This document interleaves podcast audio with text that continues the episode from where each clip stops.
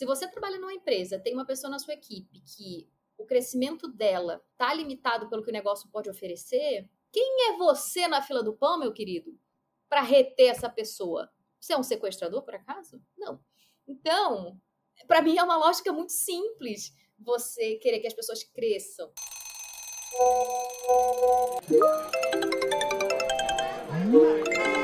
Ah,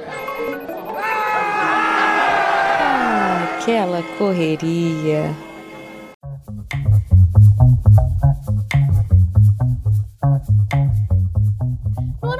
começou-se a falar nos Estados Unidos de um negócio chamado The Great Resignation, que em português pode ser traduzido como a grande renúncia, e se refere ao aumento considerável nos pedidos de demissão que ocorreram em 2021 na terra do Tio Sam. Além disso, a Microsoft fez um estudo no ano passado chamado Work Trend Index, demonstrando que mais de 40% da força de trabalho global estava considerando deixar o emprego nos próximos 3 a 6 meses. E já tem muita gente falando que esse fenômeno chegou no Brasil. Mas espera, balela, né? As pessoas não vão sair pedindo demissão assim em um país que já tem 13 milhões de desempregados e um cenário econômico tão estável, né? Eu também achei que era hype do mercado de querer trazer tudo que os gringos oferecem para cá. Mas uma pesquisa encomendada pela Você SA mostrou que estamos chegando a 500 mil pedidos de demissão por mês, quase o dobro dos números pré-pandemia, indicando um movimento bem semelhante ao que ocorre nos Estados Unidos. O que a gente sabe é que o cenário não é dos mais simples. Quando a Covid chegou por aqui, muita gente perdeu o emprego, negócios fecharam e rolou um medo geral de ficar sem trabalho. Logo depois, o movimento de demissões voluntárias começou, motivadas por inúmeras razões como oportunidades mais vantajosas de salário, novos formatos de trabalho, principalmente com a oferta de vagas remotas, e também uma grande deteriorização das condições de trabalho. E no meio de uma pandemia, até o brasileiro que não desiste nunca tem limite, né? E já que tá todo mundo saindo ou pensando em sair, resolvemos falar sobre um dos piores momentos da vida de um funcionário, o pedido de demissão. E como essa conversa tem potencial para destruir boas relações, manchar a imagem de uma empresa e muitas vezes mostrar a verdadeira faceta do seu chefe gente boa.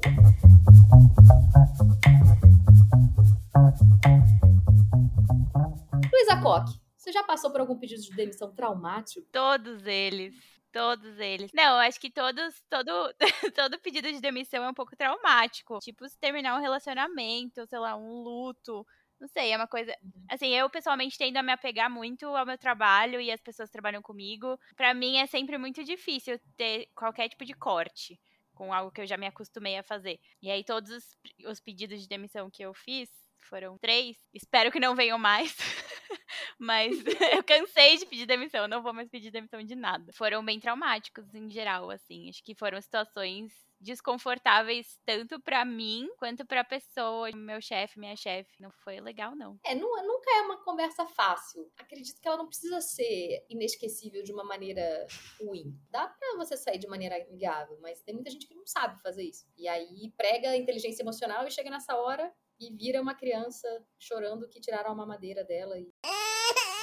Acho que a maior parte das pessoas tem mais experiências ruins de pedido de demissão do que experiências positivas. Na real, a gente deveria inverter a lógica, né? E perguntar: você já teve algum pedido de demissão que foi legal, bacana? Talvez a gente tenha muito mais escassez de histórias do que pedidos traumáticos. Você já teve algum pedido de demissão legal? Eu tive um, tive um tive um que foi legal, mas, bom, eu era estagiária. Mas, mas de qualquer maneira foi, foi bacana, porque eu tinha uma relação muito aberta com o meu chefe. Ele sabia que eu estava terminando a faculdade, era muito claro para mim que não tinha espaço de efetivação na empresa.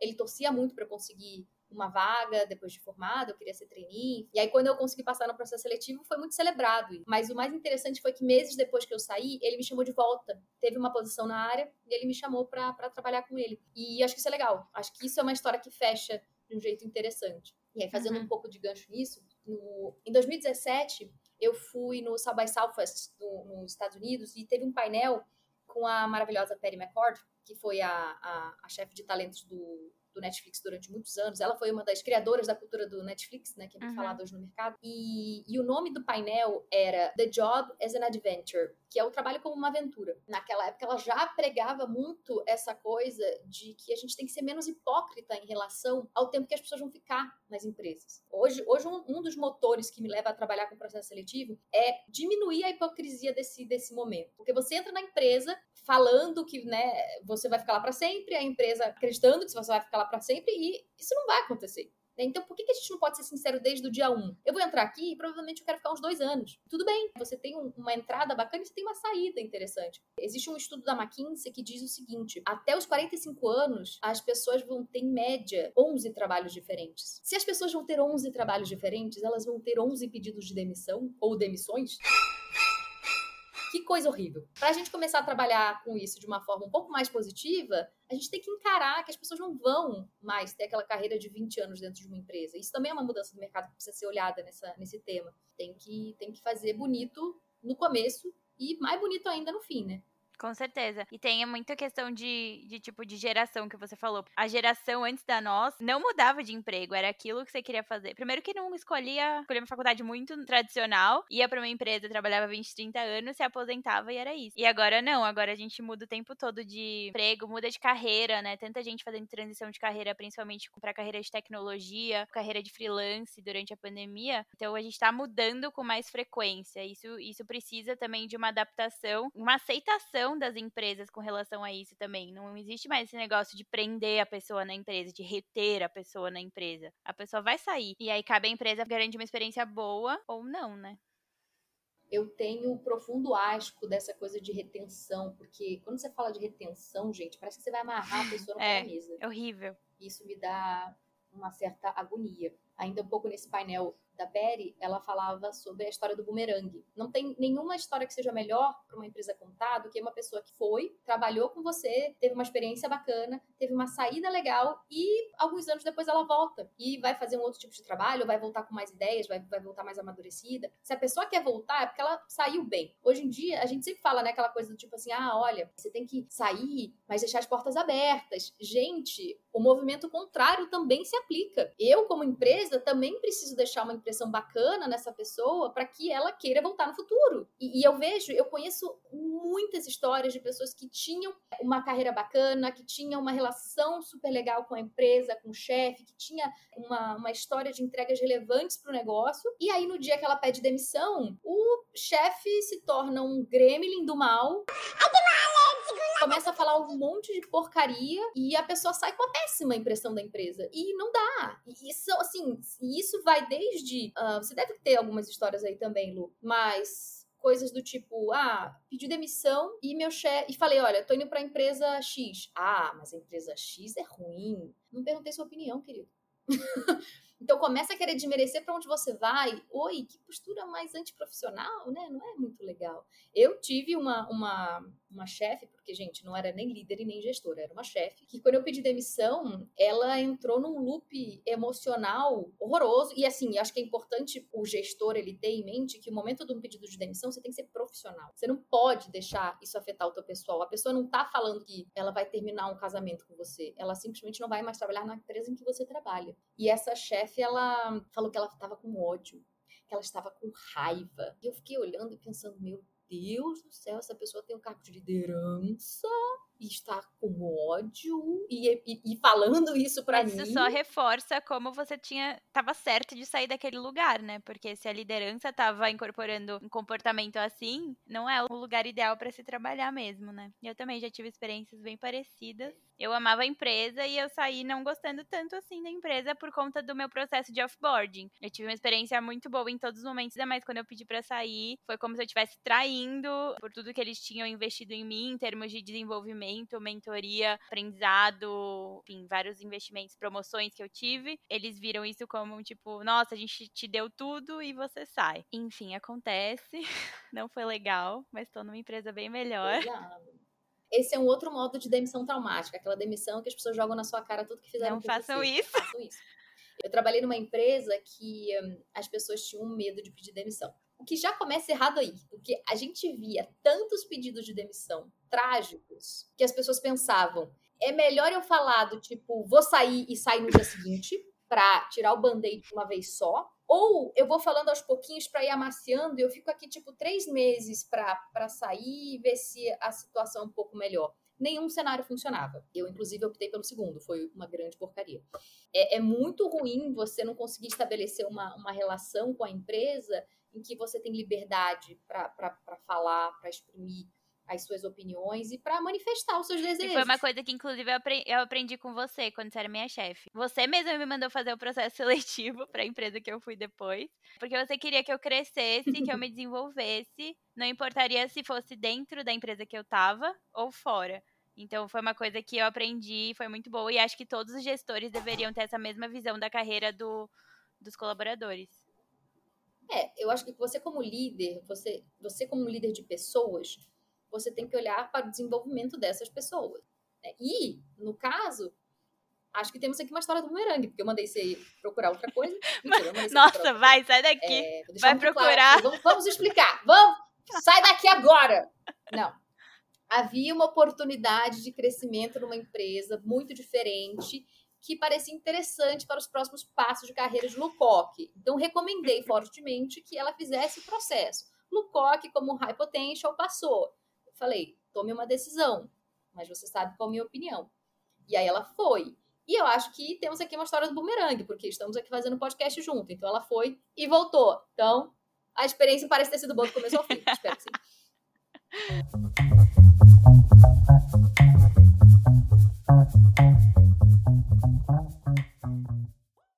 Lucoque, o que você acha sobre essa afirmação? O aumento de demissões voluntárias se dá por um fator geracional. Concordas ou não? Sim e não. A gente vê, eu pelo menos no meu dia a dia, eu vejo muita gente mais jovem ficando menos tempo em cada empresa. Então vai, faz um desafio ali, pede demissão, vai para outra empresa, vai ganhando o dobro do salário se trabalha com tecnologia e dados, o triplo, quádruplo do salário. Mas uma uhum. pesquisa do, do MIT, que eles fizeram um estudo bem legal com empresas da Fortune 500 e com avaliações do Glassdoor. Eles falam que não, que na verdade o maior índice de demissão, né, de turnover voluntário, tá em pessoas que estão na média liderança, ali entre 30 e 45 anos. Então, que eles apresentam maior índice de, de turnover voluntário. É, embora a gente ache que é mais a geração Z, os mais, os mais jovens, que têm tido muito problema de saúde mental e burnout, esses dados dizem que pessoas entre 30 e 45 anos pediram mais demissão. Eu tô vivendo para acompanhar esse hype geracional. Eu, eu confesso para você que desde que eu era uma jovem millennial, geração Y, foi há 84 anos super atacada pelo mercado, né? O quanto de, desses ataques vêm porque a minha geração realmente é problemática, ou o quanto esses ataques vêm porque toda geração mais velha gosta de atacar a geração mais nova. E agora que eu sou cringe, millennial, véia, eu vejo a galera do TikTok, a geração Z, e eu penso, meu Deus, a minha tese se comprova, porque realmente a gente sempre vai atacar os mais novos, eles sempre vão ser inquietos, ansiosos. Claro, gente, eles têm 20 anos, eles querem viver a vida deles, estão cheios de energia. Eu aposto que esse povo que fala mal de geração, sei lá, Z, morre de inveja da energia que eles têm. E essa, essa questão de, de você ter mais pessoas no meio da carreira pedindo demissão, tá muito relacionada a essa questão de você não ter mais uma carreira carreira só. As pessoas fazem transições de carreira muito mais vezes. E não é só transição de emprego, tem que deixar isso muito claro. Transição de emprego é uma coisa, transição de carreira é outra. As pessoas uhum. elas começam a trabalhar no corporativo, depois elas vão abrir uma padaria, depois elas vão voltar para uma consultoria para dar treinamento e vão tendo carreiras muito mais plurais que atendem muito mais ao mercado. Hoje em dia, uma carreira extremamente purista já entrou num, num lugar em que as pessoas têm que ter habilidades múltiplas.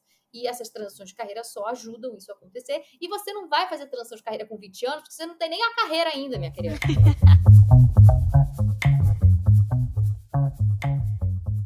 Falando também nesse público de 30 a 45 anos de, de, transição de carreira, essa mesma pesquisa da Você SA que você tinha falado no começo mostra que realmente aumentou bastante o número de criação de CNPJs.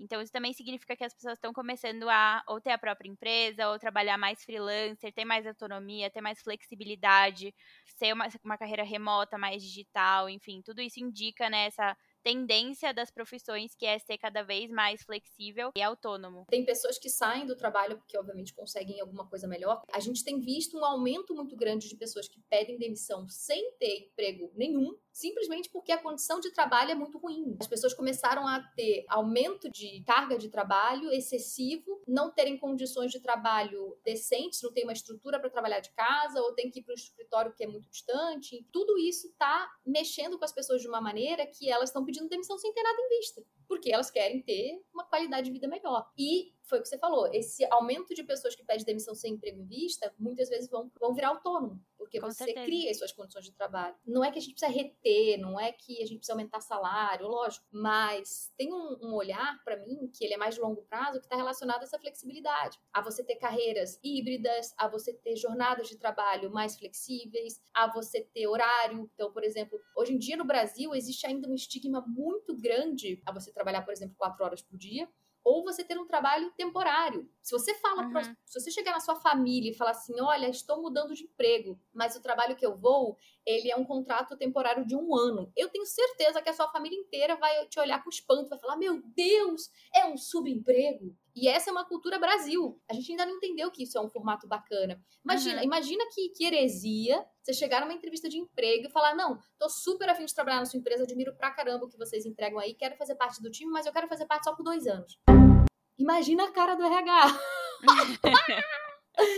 Tem mesmo uma tendência em alguns estudos que falam que realmente o futuro é você trabalhar por projetos e não para empresas. Então, por isso que tem cada vez mais pessoas atuando de forma autônoma, consultores, profissionais liberais, autônomos, etc. Justamente para não existir mais esse vínculo. Eu tenho que trabalhar nessa empresa, não importa o projeto que tenha. E o mindset tem que mudar. Você tem que gostar do projeto que você está fazendo, você tem que entregar o projeto, independente se você está nessa empresa ou não. Você vai trabalhando por projeto. Então tem essa tendência de a própria metodologia ágil, né, de squad e tudo mais, de, de ser essas entregas pequenas por projeto mas que tem, até para complementar o que você falou sobre, sobre pessoas que pedem demissão sem ter uma proposta de backup, teve um estudo recente da Harvard Business Review que contemplou o histórico de mais de 9 milhões de funcionários de 4 mil empresas no mundo todo e constatou que 36% das pessoas que pediram demissão nos Estados Unidos em 2021 não tinham outra proposta de emprego. E 64% desse público afirma que sairia do seu trabalho nos próximos seis meses, mesmo sem ter uma outra proposta. Eu gosto de ver essa, essa inversão da lógica de mercado, porque Antigamente, a gente tem aquela visão old school, né, da galera levando o currículo para as empresas, e aí o RH com uma pilha de currículo, e, e as as empresas selecionando as pessoas. E hoje em dia a gente já vive uma lógica em que as pessoas escolhem as empresas. A gente está evoluindo desse, desse movimento para um lugar que não é só a pessoa que escolhe a empresa, a pessoa que escolhe o que, onde, como ela vai trabalhar. Hoje, uma empresa não está competindo com o seu competidor. Eu não vou perder o meu talento para a empresa que está aqui do lado. Eu vou perder o meu talento para um leque de opções muito mais amplo. E o que, que as empresas estão fazendo em relação a isso? Algumas empresas já estão olhando para carreiras com outros recursos, mas tem muita empresa que ainda está olhando para isso e pensando como é que eu retenho, como é que eu dou um bônus mais alto, como é que eu seguro, amarra essa pessoa aqui, deixa eu dar um plano de saúde melhor, porque aí ela não vai para concorrente meu Deus, gente, vocês é. estão vivendo na idade da pedra. É, inclusive essa, essa estratégia, muitas aspas na palavra estratégia, mas de você tentar prender a pessoa depois que ela fala que recebeu uma outra proposta com salário maior e você dar uma contraproposta com salário maior, não faz o menor sentido. Porque se você realmente meu achasse Deus. que a pessoa poderia ganhar aquilo, você já teria oferecido um aumento para ela antes dela falar que recebeu outra proposta.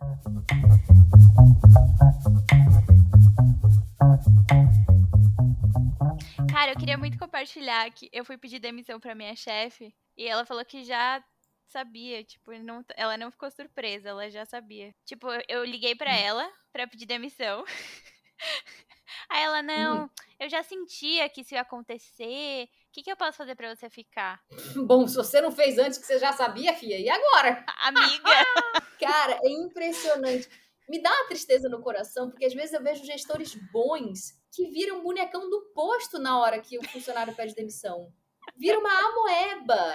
E aí o funcionário fica ali, se depara com aquela pessoa ruindo na sua frente e não sabe nem como reagir. É, é, muito desagradável. As empresas tinham que começar a investir em desenvolver essa habilidade dos líderes. Habilidade de ouvir um pedido de demissão uhum. com maturidade. Uhum. Já põe lá na LMS da sua empresa, entendeu? Como receber um pedido de demissão e não desmontar é muito triste. Você vê que é um lugar da inteligência emocional absolutamente não desenvolvido nas pessoas e pessoas de alta liderança. Tem uma galera que, quando você pede demissão, eles começam a querer jogar todos os feedbacks que nunca tiveram coragem de te dar. Nossa, é um show de horror.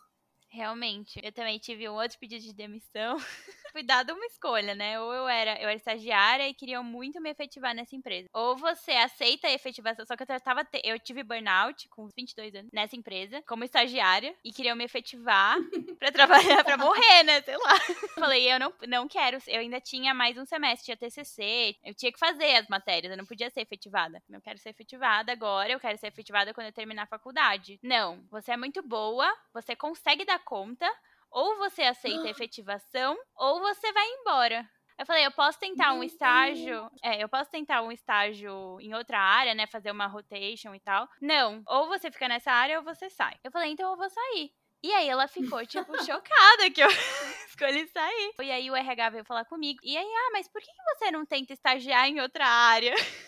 Eu falei, ué, mas eu tentei, tentei dessa opção e não me foi permitido. Então eu estou saindo. Amanhã eu vou sair tchau. Tipo, entreguei minhas coisas e fui. Nossa senhora. E eu não tinha nenhuma proposta, não tinha nada. Eu literalmente pedi demissão. Fiquei bem, na verdade, viu? Fiquei muito bem. Bem melhor. Uma das minhas piores saídas de emprego foi numa empresa que eu pedi para mudar de área. Eu não estava feliz na área que eu estava, eu queria ir para uma outra área e a empresa falou: "Tá bom, a gente vai dar uma olhada". Eu era RH nessa empresa.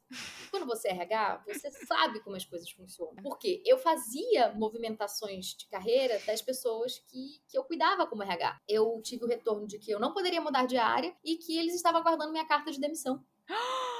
já que eu tinha escolhido que eu não queria mais ficar naquela área. Eu falei, o quê?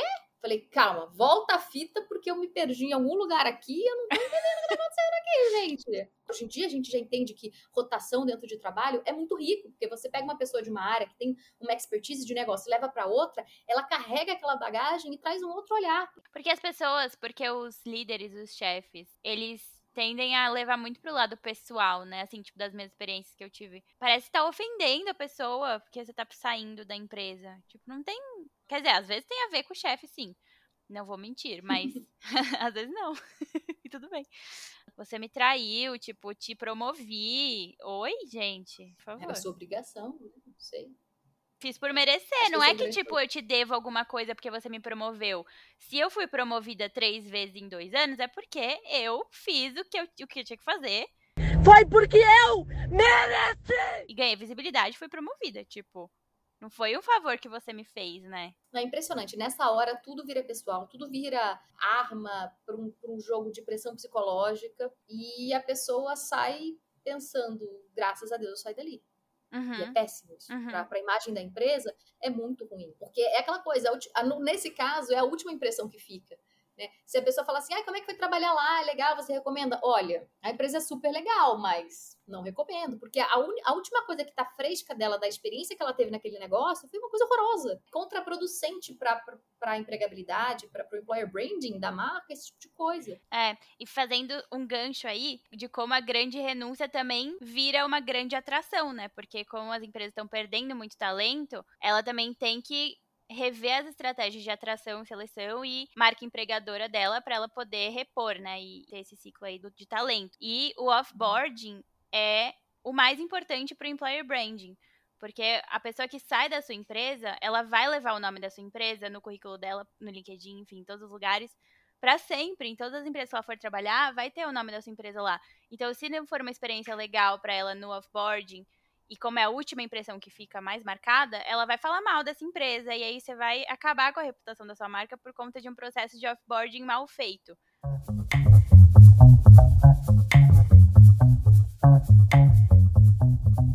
Estamos chegando ao fim desse episódio em que a gente falou um pouco mal de chefe, porque é sempre bom falar mal do chefe. Pra gente não terminar tão pesado, Lucoque, o que você quer deixar de mensagem? Acho que a principal mensagem que eu tenho é que agora, mais do que nunca, os talentos que escolhem as empresas e não é mais o contrário. É, a gente está num cenário que as empresas elas precisam se moldar internamente para atrair, contratar, desenvolver seus talentos, seja dentro ou fora dela. As pessoas não querem só trabalhar em um lugar que pague um bom salário, elas querem uma experiência com significado. Então, elas querem pertencer a uma cultura, elas querem que a empresa invista no desenvolvimento, querem novos desafios, querem oportunidades de crescimento, elas querem aprender, mesmo que isso dure um ciclo e ela parta para uma próxima aventura. É a, a experiência dela na empresa sempre vai fazer parte da carreira dela, do networking, do repertório que ela construiu e do que ela vai levar por onde ela passar. Então, por isso que a experiência de saída, de offboarding, é tão importante para a experiência do colaborador e também para a própria empresa. Acho que minhas, minha mensagem final ela vai ser bem vou fazer bullet points aqui, vou fazer tópicos, minha gente. Primeiro tópico é: tenha conversas abertas com a sua equipe desde o dia 1. Esteja aberto a ouvir das pessoas quanto tempo elas querem ficar na empresa, crie uma relação genuína e não hipócrita em relação à entrada e à saída da pessoa. Não acredite que a pessoa entrou na sua empresa ela quer ficar 20 anos, tá? Porque se ela faz isso, ela tá mentindo. Um outro ponto é: empresas invistam em treinamentos para gestores lidarem com demissão, porque eles não sabem fazer isso. E por último, o melhor a melhor mensagem que eu posso passar é: não seja um babaca quando o seu funcionário pedir demissão. Não vire uma amoeba, não vire um bonecão do posto, não vire uma criança chiliquenta. Seja profissional, escute o que a pessoa trouxe e tenha uma conversa saudável para que todos saiam dessa conversa de maneira positiva. É simples, gente, não é muito difícil. Eu tenho muita fé na capacidade de vocês de fazer isso. Então, a partir de hoje, é assim que você recebe uma demissão. Vamos ficando por aqui. Se você gostou do podcast, mande para o seu chefe, se demita em seguida ou não. Pode só mandar para as pessoas que você gosta. e se tiver dicas de temas ou outra, outros assuntos para a gente conversar aqui no podcast, manda para a gente no nosso Instagram, arroba aquela correria. Essa carreira pode ser no TikTok? Pode. Quem não faz TikTok vai ter que trabalhar. Luísa Coque. Adoro quando eu falo o seu nome inteiro, porque você acha que eu vou falar alguma coisa muito séria. Você vai brigar é comigo, você vai me é... demitir do podcast. Tchau! Que que é isso? Nunca fizemos Não, isso. Vamos, vamos. Você tá achando que você é a Xuxa? É hora de dar tchau. Tchau, amiguinho. Beijinho, beijinho, tchau, tchau. Não, ficou uma bosta. Deixa eu começar de novo. Errou! Ah, não vou contar, não. Não, vou contar. Não vou contar. Por que não? Ah, vai contar sim.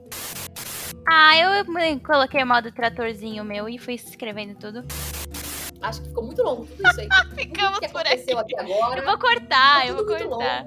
Não, mas eu recebi feedbacks que a gente, que a gente não tá finalizando. A gente tá só bom, então acaba, entendeu? Tá bom. Mas é porque é assim, entendeu? A gente é elegante.